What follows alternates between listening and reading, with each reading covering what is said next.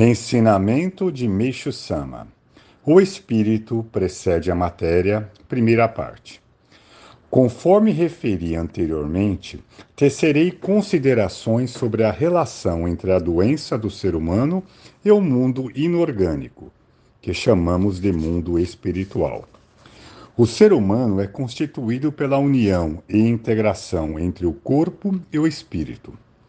O corpo é uma matéria visível e, por essa razão, todos podem distingui-lo.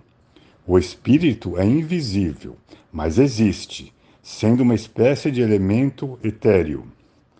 Assim como o corpo é uma existência no mundo atmosférico, o espírito é uma existência no mundo espiritual. Este mundo, conforme expliquei, é transparente, mais rarefeito que o ar e semelhante ao nada. Muito pelo contrário, longe de ser um nada, ele é a fonte geradora da força infinita e absoluta que, por ora, chamaremos de força cósmica.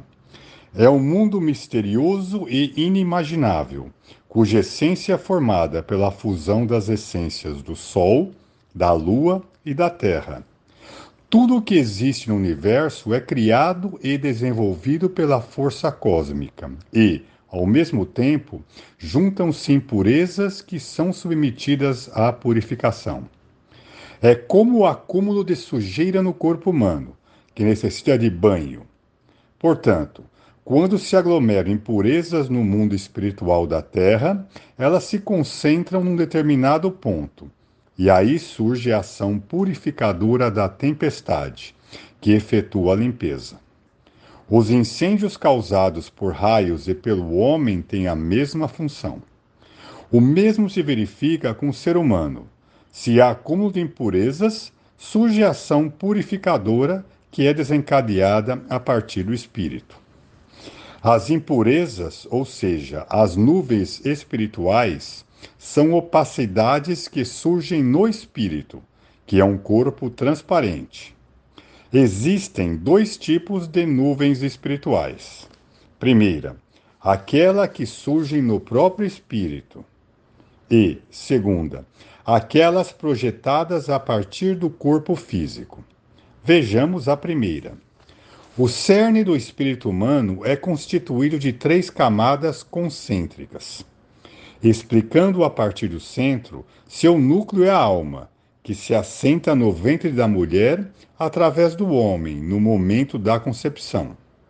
Por sua vez, a alma está envolta pela consciência e esta pelo espírito. O estado da alma se reflete no espírito por meio da consciência. E o estado de espírito se refere, reflete igualmente na alma por intermédio da consciência. Deste modo, a alma a consciência e o espírito estão interrelacionados, constituindo uma trindade. Evidentemente, todas as pessoas fazem tanto o bem como o mal durante a vida. Se a prática do mal for maior do que a do bem, o saldo entre elas constituirá o pecado, que se reflete na alma e se transforma em nuvem espiritual. Por esse motivo, na sequência, formam-se nuvens na consciência e depois no espírito. Então, com o surgimento da ação purificadora, ocorre a eliminação dessas nuvens. Durante o processo, o volume delas se comprime. Com isso, elas se tornam mais densas, concentrando-se em alguma parte do corpo. O interessante é que, dependendo do pecado, o local da concentração é diferente. Por exemplo, os pecados associados aos olhos, nos olhos. Os pecados referentes à cabeça, na cabeça. Os pecados relacionados no tórax, no tórax. E assim por diante. Tudo de forma correspondente. Por Meixo Sama, extraído no livro Alicerce do Paraíso, volume 1.